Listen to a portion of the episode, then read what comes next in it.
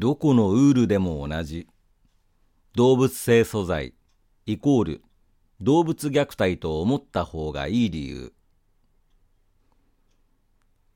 2017年の末、ピタ調査員は南オーストラリアとビクトリアの16カ所の刈り取り小屋に潜入し、これまで何度もピタが暴露してきたものと同様の虐待行為を撮影しました。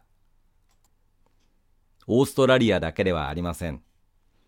アメリカでも、チリでも、アルゼンチンでも、イギリスでも、スコットランドでも、どの毛刈り現場でも虐待が確認され暴かれています。動物虐待に加担しない方法はただ一つです。動物性素材が含まれた製品を購入しないことです。アニマルフリーを選んでください。変わらない羊毛業界。2014年ピタはオーストラリアの羊に対するひどい虐待行為を暴露し6人の毛刈り業者が有罪になりました。羊毛業界はその事件をモーニングコールと呼び警告と捉えられました。しかし羊毛業界が改善を誓うほんの数日前に別の目撃者が以前と全く同じ虐待を目撃していました。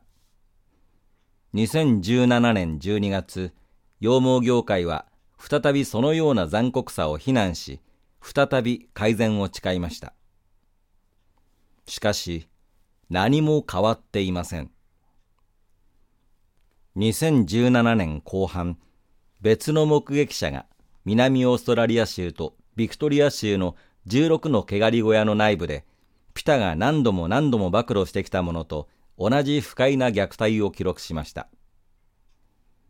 労働者たちは羊の顔を鋭い金属のバリカンで殴り、傷つけ、麻酔もなく傷を縫い合わせました。そして羊たちを乱暴に小屋から放り投げました。あなたには業界が多少でも変わったように見えますか？もう期待はできない。何度も何度も様々な国で複数の毛刈りの様子をピタは暴露しています。しかし、どこも同じ、どこも残酷なままです。動物福祉が進んでいると言われるイギリスであっても、罰則のある国々であっても、このような状態なのです。これ以上、改善を期待して待つことはできません。動物性素材は、たとえ認証があったとしても、たとえ店員や企業が福祉に配慮していると述べたとしても、それを信じる根拠は今のところ何一つありません。動物性素材が含まれる衣類を決して買わないでください。